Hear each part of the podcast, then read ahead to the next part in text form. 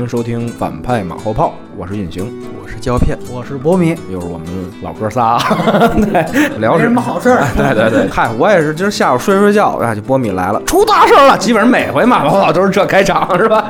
对，出大事了，对，什么大事儿？就是说这凯文史佩西之前是这个性侵啊，乱七八糟这些事儿，导致雷德利斯科特年底上映的《金钱世界》可能有一个风波，他是把凯文史佩西的角色给砍了，换了一个演员，是克里斯托弗·普拉默，等于相当于好莱坞版的《捉妖记》嘛，是吧？对。啊，为什么之前维恩斯坦我们没聊？是因为第一他是禁言，是吧？对吧？这没办法，这个开大会嘛。再一个是说，因为那件事他没有波及到一个具体的电影本身。那这事儿它很直观了，就今年年底马上要上映的电影受到了影响，所以我们就今天是聊聊这事儿。现在这个事儿有很多种说法，有的人说这个事儿有点小题大做了，也有的人认为这个事儿应该你是人品有问题，你是戏品能好吗？是吧？原本我们认为他是个德艺双馨的 老艺术家，结果发现德字儿反正是可能现在是没了啊。现在有对他更多的解读了，以往的作品可能有点异样。对，就是刚刚才我们在路上的时候，这 这胶片展开了很多联想，什么这个史佩西跟吴吴彦，对吧？还是交给胶片来 聊一聊吧。没没没，那个一开话题都收了。咱们先从第一个话题聊嘛，反正那个预告片我觉得还挺精彩的，就刚看完之后。我会觉得这个。还挺带感的，几个演员可能在表演上都挺让人有想象空间的，尤其是他，当然他做一些化妆挺意外的，你都看不出是他，就跟史蒂夫·卡瑞尔《狐狸猎手》哎，对对对，炸裂的演表演，就你会对他有个期待吧？你至少是对真正表演有关注了。从预告片里来看，他好像戏份不多，就像一个特别重要的核心人物，但他一直在背景当中飘着一样，关键时刻可能露个脸，有没有像七宗罪啊？对对，突然间我给你炸裂一段，凯文·史派西。年年都有戏，然后有 Baby Driver 什么的，就这种东西你你会近一点，所以你对他有一个连续性的关注。那现在这个来一个真正的了，八十啊，九十岁了是吧？九十岁了，那直接就化妆师都别来了啊，你直接就来就行了。但你要重拍的话，它也涉及到很多群戏大场面，那美术什么的，你就得又得整一大堆东西，都有场面调度的。你看那些东西，你就能感受到其实是花钱的。你这样的话，我就觉得不应该到这个程度，这是两码事儿。你要是对这个人他。的品格行为做出惩罚的话，那有法律，那有很多其他途径。但是他现在当前完成的这些东西，他已经完成了，同时跟他当下没有直接关联。而且电影是集体创作吧，那不是他一个人的事儿，你对电影公司的一个巨大的一个损失。其实就从《捉妖记》以来，这种事儿我都觉得有点荒唐，有点过激，有点过于绑架了。这个东西肯定是要分两个方方向去看的。那你不能因为波兰斯基，因为乌迪·艾伦怎么怎么样了，当年。然后你现在就不看他的东西，不看他的创作。我觉得这个都是特别带主观的东西，我觉得应该还是应该分开比较好。我也比较同意胶片的一个看法，就是说，首先他从一个时态上来讲，你在这之前拍的戏是不是要要因此连坐啊？我特别觉得为什么这件事情老出在雷利斯科特身上，又要打电话给库布里克借素材是吗？现在库布里克已经走了，对吧？没没地儿借素材去了，怎么办？就是为什么他所有片子？那么另外一方面，我们想是不是得再等三十年，我们才能看到《金钱世界》的原？出版本完整版本，也弄个 Final Cut。那时候斯科特希望他还活着，是吧？是。斯科特在这两个版本在不断的剪辑各自的 导演剪辑版。所以我觉得这个确实是对于《金钱世界》是一个遗憾的，或者说跟《捉妖记》很大的一个特点相似点。但是我确实要强调一个事情啊，就是这个跟胶片有一个稍微不同的看法，就是说我们确实现在拿它和伍迪·艾伦啊，包括这些。呃，其他的人来对比，我觉得这里边还有一个事儿是，你要看他是不是是利用公职来产生的这样的犯罪嫌疑。我们这样说，你像伍迪·艾伦这种事情是私德。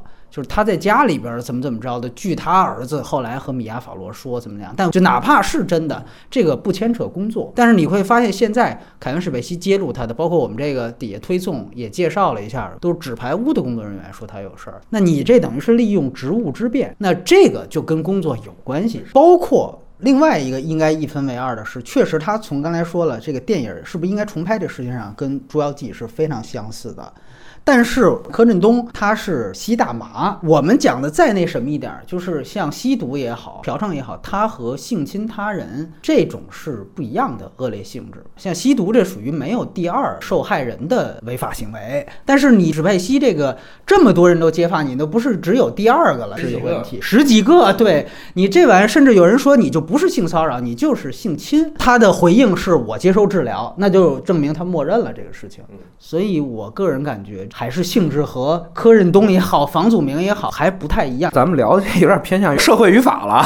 但我因为我觉得刚才胶片说那，我们在讲事儿核心就是说，即便这个演员他非常有问题，他和他的作品有什么关系？这个事儿你怎么看，波米？我能想象到有些人他肯定会粉转黑，因为我其实也有一点点这样的就是态度。因为我原来是隐形知道，我原来上学的时候，他有一次来鸟蛋演话剧《理查三世》。我我是去我是去买票看了两遍呢，对不？然后我还去鸟蛋后边去堵他来着。我原来是算是他半个路人粉，真的我干过这种事情。堵他你很危险的，你知道吗？没堵到很万幸是吧？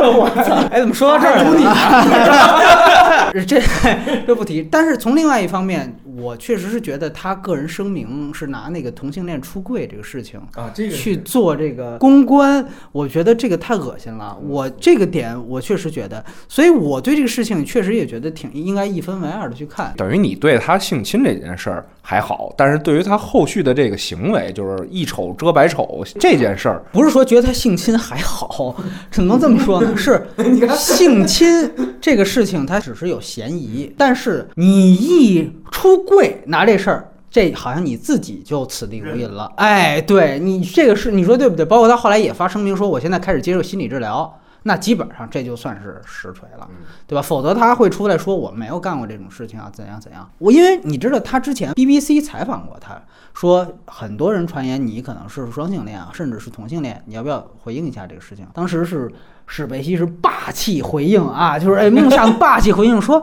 世界上的狗仔媒体这么多，没想到 BBC 也成为了其中之一啊！就那意思，哎，就非常霸气。哎，结果发现最后你是怎么出的柜？一点开，哦，是有人指控你性侵，你顺便到了，你就把这出柜了。我就觉得，那你你这不是自己打脸吗？你原来这霸气呀，什么这？所以我就在强调一点：你公开接受采访的时候，你是一个公众人物形象。但是我又得说，他为什么要这样做？就是因为他等于感觉我这是一个同性恋身份，我也站着政治正确，是不是我就可以能够挽回一点？哎，扛过去这一点吧，我就想到布兰辛格，当然现在也又被翻出来了，就是他性侵男童那个事情，然后后来就迅速的就和解掉了。就那个是原因是什么？就是因为布莱恩辛格他一直宣称他的《X 战警》变种人就实际上就是 LGBT 群体，然后我找伊恩麦凯兰来演万磁王，我其实就是哎，就是这个同性恋平权的这个目的，所以呢。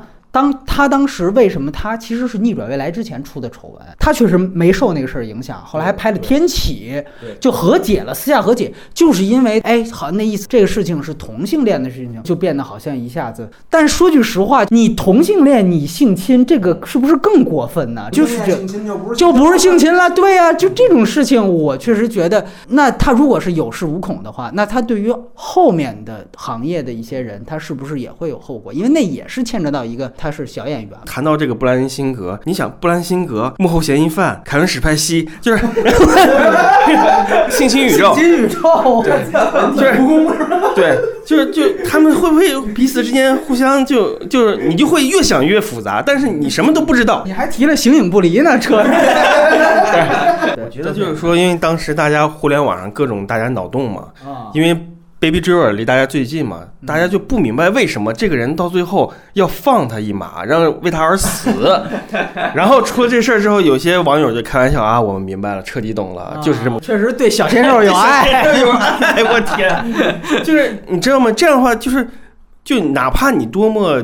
觉得这是这是埃德加·赖特的想法啊，这是怎么怎么？但是你就会因为这件事儿干扰到你对电影的想象。对，那你再回头看《形影不离》，就大家聊天的时候聊到的，《形影不离》当时他他干嘛就来中国拍这么一个就是这个梗剧本也就那么那么那么回事儿，哎然后他怎么就牛了的？这个片子莫名其妙的，哎，这不是有个吴彦祖吗？就吴彦祖，他可能哪天对吧？大家都可能觉得啊，他哪天在家里头看了一个《美少年之恋》的蓝光碟之后，觉得哎，这是我最喜欢的中国演员，然后就哎合作一把。当然，这都是网友玩开玩笑啊，是吗？啊，网友开玩笑。我觉得最主要是什么？就是说，确实是有这个一个心理上对人的一些嗯，歪曲对对对对，你回头看，包括他的出柜的这身份一出柜，大家马上就直接点名儿这个美国美人这个问题。哎对是是美国美人他拒绝了一个 gay，然后被一枪打死，那他自己这又是一个干什么呢？对对，这个一下就让这个电影好像解读变成一个那样的一个东西，拧巴了。。你不知道这个电影到底是在表述一个中年危机，还是表述一个虚伪的一个什么玩意儿对，？而且就是就像你说的，它其实并不一定代表现在大家想歪了。那也许因为他是现在才曝光出柜，嗯，但其实他在那个时候他就是同性恋，所以也许这个创作当时的缘起和整个过程跟这，个有关。对，他就有可能是，只是原来咱们不知道，对，那是不是原来咱们想简单了？嗯。所以这个你看，还是那说回来，还是那影人跟这个作品它就是有关系的，对，但是我还是说想聚焦回来，刚才就是在讨论这件事儿，就是因为行业潜规则也好，还是说这个个人的一个私德。问题也好，到底跟我们所期盼的影视作品或者说艺术作品的这个这个东西，我们怎么去界定它，或者说我们怎么去去有我自己的一个道德判断？比如说刚才说的这个问题，就是说，那他的片子以前的片子我怎么样？以后的片子我还想不想看？或者说他如果再呃获得机会复出的话，我还支不支持他继续去演戏，从事这个行业？我觉得他过几年就就可以再出来，只要他不是在法律上受到一个制裁，关进去了或者怎么样的。我觉得人，我觉得观众就是这样的，因为有一大批人喜欢他的东西，这一大批人在信奉他的给到的自己的呃作品的这个呃愉悦。那我觉得他就是说，其实就是像很多以前以前呃犯过事儿的一些人，他可能嗯，咱不说是关进去了，他可能有些错误或者有些道德上的问题，但其实上如果他拿出好的作品来。就这个好的作品，永远是作品本身带给你的东西，它不是人带给你的东西。那我觉得，就像有有很多人都身上都挂着一些事儿，然后他之后还还在拍作品，只要他的作品能够，就是有作品本身达到的高度，或者说怎么样的，我觉得他就能受众，他就能出来。而且我觉得现在我我自己感觉，就是现在人都是在气头上的，嗯，都是在愤怒头上的。就是这种东西会慢慢平静下来。如果他将来变好了呢，有所不是说收收敛吧，他他做出了合理的道歉、赔偿，所有东西全部坦诚的向社会有个交代。他做出了所有所有一切他应该做的东西，做出了所有诚恳的东西。假设啊，我觉得这种东西就慢慢就会消化掉。嗯，就是在在漫长的时间当中，大家就会就会对他的呃不会再就总能揪着这个东西了。啊，我觉得就是说，我觉得就是说，还得看他自己怎么样吧。嗯，归根结底看他自己怎么样，这得是要他来配合的一件事儿啊。就是所以你你你是觉得就是说群众情绪会很快的把你就是封杀掉，但是也有很很快的可以再把你抬出来啊，就是这个事实真相不重要，但是作品本身最重要，所以关键是他得拿出活儿来，是这意思吧？他因为他就是在这个互联网时代嘛，互联网时代那些信息量都是爆炸的，突出了一条新闻，出了一条推特之后，那所有的媒体全是头条。那这种爆炸性的东西，让人的对他的激愤肯定是就跟以前报纸看报纸那个时代，或者说在以往的那个那个那个社交气氛当中是达不到的。对，就是有可能好多原来根本不太感冒那个凯文史佩西的人，因为这个性侵的事儿，我先了解你，后来一看片子觉得还行，我觉得归根结底是这样的，就是说得看他这个人有没有诚恳的对社会做出一个反馈。嗯，诚实的，我我要诚实的这东西，但他现在可能是这两步走的都不好啊，哎，走非常差，走得非常就也不知道脑子怎么想，也不知道他的团队是怎么想的，估计他也没什么团队吧，就是他一个人，他他他就太膨胀，太膨，哎。呃，对，有有膨胀，他可能觉得自己是向来是就是一个一一个金字塔尖儿，对有就有一个金字塔尖儿的这种这种东西笼罩他的思维当中，他觉得是我大家都那么喜欢我的戏，然后那我我我把我这个这个特殊的身份一公开，大家是不是更喜欢我了，或者怎么样？就好，大家会不会觉得我勇敢啊？他可能他他可能是是有点有点对有点傻了啊。思路走窄走窄了。但是我这里说一个，我个人对于他前途，我觉得还是保持非常非常不乐观的一个判断。因为大家可能亦会提，就是那你看那个对，包括刚才胶片提到柯震东，这不是后来再见瓦城也提了金马提名，对吧？影帝的，完了之后，包括像好莱坞原来。唐唐尼对吧？完了都都被抓进局子好多次了，完了这不是也复出，甚至更红了啊！演了钢铁侠，啊，包括梅尔吉普森，这不是也钢锯岭也拿了萨提名，这也算回来了，对不对？呃，但是我觉得还是那句话，就是他们都不一样。就是唐尼是吸毒，这个是私德，二来就是没有第二受害者啊，跟工作没关系。然后呃，吉普森是喝醉酒了，嘴炮骂犹太人，这是因言获罪，就是压根儿当时好莱坞也没有硬封杀他，他就是说他找不着投资了而已。就这没有任何一家说明确站出来说啊，梅尔吉布森我不跟你合作，没有，只是说你就是找不着投资了，这属于这就是你骂了犹太人，对，就是犹太人不给你钱了。这个就是都纯属于是一个报复，对吧？包括像刚才提到柯震东，这也都是说吸大麻这种事情。我觉得坏就坏在，或者说我为什么对他前途不乐观，就是因为他还是牵扯出他工作上面，他对于工作人员多名工作人员都在指指指他这个性骚扰，甚至是。那么我们可以对比一下哈维·韦恩斯坦，我不知道两位怎么看。哈维·韦恩斯坦现在的结果是制片人工会永久开除，奥斯卡学院。破例，按说没有是因为这种之前没有规定，最后是破例开除除名。嗯，那大家其实是不是现在也说，基本上维恩斯坦这个就算是回不来了，对吧？那如果维恩斯坦回不来的话，以现在这个史派西出来的这个结果是网飞这个宣布，就哪怕他一九年要上的这戈尔这电影，就是都进入到后期了。我也绝对就不上映了，因为这就是我基本上我独家投资的这这个网飞现在财大气粗，那我就是要做这决断，就这片子我就钱白扔了，我也不让他上，那就说的因为都很决绝，所以我觉得可能海文史贝奇如果是更偏向于唐尼的前景啊，原来的那种那种轨迹，还是哈维那种轨迹。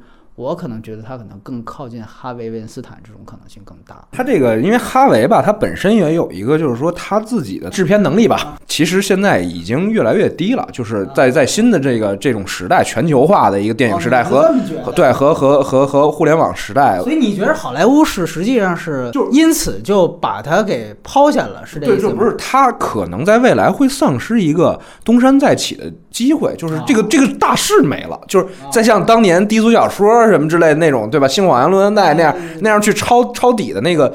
那个时代已经不是不一样了，对吧？现在都是大家在网上看，哎，你这快手拍的不错，来，对对对对，就，网飞他直人家直接就干了。所以，但是凯文史贝西不一样，就是像刚才那个胶片说，他终究是个演员，他有一个演员的艺术家属性在这儿，就是他他如果最后。在在在这块儿能能我因为就像咱们那天聊那个那个就是天才枪手鲸鱼老师说那个，我觉得很对，就是你有的时候看待艺术家也好看待天才也好，他是非道德观念，你知道吗？就是他就觉得这我就这样啊，这就是我的生生生活，这就是我的创作。那我最后因为这个能获得灵感，能能能有好的作品，那最后他呈现出来那个东西是好的，大家会接受。可是有一个问题，就是从实际层面来讲，呃，谁会录用你呢？对吧？就是哪个电影会决定还用那凯文史密？因为你知道美国都是工会制，如果接下来是演员工会把你除名的话，那使用一个非演员工会的这个演员是要承担很大的这个成本风险的。这个事儿就是，第一是说他他最后的指控能不能被实锤，对吧？就是这个这个被被判刑，就是刚才胶片说。另外一方面就是说。他可能在美国确实是不行了，那我们中国不是还有资方对吧？我们中国对吧？他也不是没在中国拍过嘛，对不对？对，就是他的可能是不是会通过一些其他的领域？那当然就是后半生的一个励志故事了，马布里啊什么之类的，对吧？我的后半生啊，明白了，就是以后也像哈维·韦恩斯坦啊、凯文·史佩西啊这种都可以来咱们中国发展。是悬点儿，你知道吗？这这国内的也很多人骂过。马马可·穆勒这很像，就是那边混不下去了，都来中国，都来是吧平遥吧都来平遥。哎，这是你说的，要给钱了是吧？我觉得就是说两个层面，就是说我相信他作为一个演员，他有实力贡献出好作品啊，无论是出事儿前、出事儿后还是怎么着的。然后，但是就是说他他之后的做法是最重要的。啊就是我的前提就是说，不是说他就将来一定能再回来靠作品，就是他之后得做出一个对社会性一个反馈。嗯，你要跟社会道歉，你要跟社会坦诚的说自己这这个问题。对如果你这个事儿你要是之后再做不好的话，我会觉得他这这可能想复苏的话，这这时间线可能就有点长了，你知道吗？对对，而且确实他跟唐尼不一样，他岁数比唐尼当年犯事儿可大多了。对他确实这第二春，就唐尼那确实是太特殊了。就你赶上钢铁侠，这个你要现在让我想史佩西，比如过十五年之后 再演个超级英雄，这我也不太信，对吧？这所以确实你他可以演九十多岁的，但是我觉得胶片他提的这个也也不失为一种。先成为一个反性侵大使什么之类的。我还是强调一件事儿，就是说大家可能总会觉得现在这变成了一个政治正确，好像感觉是这样。但是从另外一方面，我想到的一点是，它是不是有一个基本的对错之分？对，所以说这个确实是电影之外的。但是，呃，因为说到底，明星都是公众人物。海维恩斯坦跟海文史佩西还是不一样的一点，维恩斯坦可能圈外人知道的还是少，但是凯文史佩西是真的算一个公众人物，尤其说我们大家更多很多人熟悉他是美剧这个《纸牌屋》，那可能电视剧的受众还更广。非常广。对，非常广。当他是一个公众人物，或者说任何的著名演员都有公众人物属性的时候，那确实这就不是电影范畴的事情了。那一旦跳脱电影范畴，那确实就是有社会和公序良俗的问题。这就是跟我们去聊电影是不是应该有分级是一个道理。但我想说的是，这个公职的事儿啊，这个其实有的时候不好说。你你就说，可能凯文·史匹西这种，呃，他演员就更不好说。你说维恩斯坦可能还好说一点，因为他老维克是艺术总监，啊，包括这个纸纸牌屋，他是制片人之一。哎，对，比如说，不管是国内还是国外，很多人是我知道你在这个位子上，我是生扑的。那其实这个事儿在当时来看，它就是一个交易，它就是一个以身体资源换这个演艺资源的这么一个关系，一场一场交易。但是因为这个事儿，你是人跟人之间的情感的这个事儿，或者说是交易的事儿，所以它有很多你说不清楚的地方。到后来的时候，很多人可能拿这事儿翻回来，最后墙倒众人推的时候，我这也是一份证据。我等于当年我已经得到了我想得到的东西，在如今我再通过这件事儿捞取一些额外资本，比如说是关注度啊也好，还是说我为当年那个事儿我要索赔，还是说我要为我自己未来的形象有一个什么？你明白吗？就是说这个事儿那就变成，其实我们觉得可能个人心目当中都有一个对错观。我认为可能在这种情况下这么干的人，其实反而是有道德上面的问题的。就是你自己你同意这件事儿，你最后再来翻这个事儿，就对错就很模糊了，你就不好说这个问题了。那你尤其像凯文史佩西这样的一个演员身份为主的人，他是在演戏过程当中靠着自己这个演员气场和别人发生关系，那你就很难界定他到底是利用我的资源去倾压你，去导致你跟我就范，还是说我是正常的人格魅力吸引对方？就是说你这个私德界限和公职不好去这么直接界定的。韦恩斯坦里面牵扯出的有一些女星，可能像你说的这样，但是史佩西这个从现在他曝光的情况来看，还是比较清楚的。那为什么不揭露别人？哪怕就是说，确实性侵啊或者性骚扰这个事情啊，确实是很难去抓到实际的证据。但是这么多人在这么多年都说你有过，能编出个编年史，所以我觉得他有问题，就是他有问题。如果真的是有实锤，我们再说这件事情。我觉得越想这种事儿，我越想不明白。我会把这个东西想的，就是说更复杂了，也许就没有呢。我只提一点，为什么大家有的时候会觉得有一点感觉像美国文革，就可能还是偏向于一个为什么一个人点炮之后大家才起来？这个确实感觉是一个墙倒众人推的这么一件事情。但是从布兰辛格那件事情。他当时把公关抹平了，甚至你就知道凯西·阿弗莱克当时指控他性骚扰那个指控是在奥斯卡颁奖前一天撤诉了。就你这个撤诉，那典型是你们底下公关了呀，对吧？就像这种事情，确实只有众人推墙才能倒。而且我觉得我现在看不到，就是除了。本身大家因为借这股风潮，敢于说出自己原来被性侵的这个事儿之外，还有没有其他的政治动机？我现在看不太出来。你比如说，我举个例子啊。原来说卓别林说他萝莉控，说他跟一些未成年的这个女孩发生过关系什么的。当时是如果不是胡佛的话，也是借着麦卡锡风潮去搞他。那是因为卓别林当时是亲共，对吧？这个我们都知道。然后那个时候美国又是麦卡锡风潮，所以我其实是哎，我 FBI 我找事儿，拿斯德扣，哎，我拿斯德扣你，那是文革，对，那是文革。但是现在这个事情呢，我们都知道，那可能好莱坞白左是反川普的。那如果按照这个纸牌屋，哎，那如果按照这个思路来讲，那最先应该被找事儿的应该是乔治克鲁尼他们，因为像乔治克鲁尼这种是话筒一递上去就开始骂川普，最最近也自己拍了一片子《迷阵》。那如果按照那个思路，真的要是文革的话，那应该是 FBI 或者川普下令谁，咱们找找丫那克鲁尼的事儿，他我就没嫖过娼。但是现在看并不是这样。有另外一点，就可能接下来咱们都会聊一个片子，就是《嘉年华》这种事情吧。你还没看是吧？就是像这样的片子吧，就是如果大家连起来，你又会觉得有的时候，比如说，如果我们是因为《嘉年华》揭露了性侵，而我们对这个片子有很大的敬意，甚至是加分的话，那么。